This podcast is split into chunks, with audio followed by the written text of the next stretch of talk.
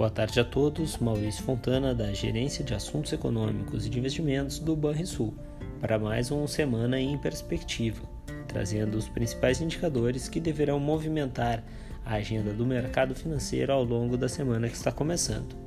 Semana essa que deverá ser mais curta no Brasil por conta do feriado de Páscoa na sexta-feira e que terá como destaque a atividade econômica no país.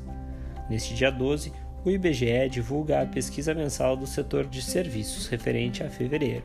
Para essa, se projeta uma alta na margem de 1,1%, após leve queda de 0,1% observada em janeiro. Espera-se que o resultado positivo seja devido à inflexão nos casos da variante Omicron, que propiciou a recuperação da mobilidade, com um esperado reflexo nos serviços prestados às famílias e atividades turísticas. Além disso, o mês de fevereiro registrou alta da produção industrial, o que deve ter beneficiado a demanda por serviços de transporte. Ressalta-se, entretanto, que com uma atualização do modelo de ajuste sazonal do IBGE, a projeção na margem deverá estar sujeita a um grau adicional de incertezas. No dia 13, será a vez do comércio varejista. Para o setor como um todo, a projeção é de alta de 0,9% nas vendas em fevereiro, após queda de 0,3% na medição anterior.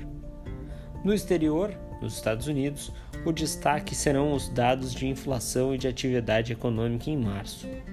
No dia 12, será reportado o índice de preços ao consumidor, que deve ter registrado alta de 1,2% no mês, após alta de 0,8% em fevereiro. Projeta-se ainda uma alta de 0,5% para o núcleo que retira alimentos e energia da conta.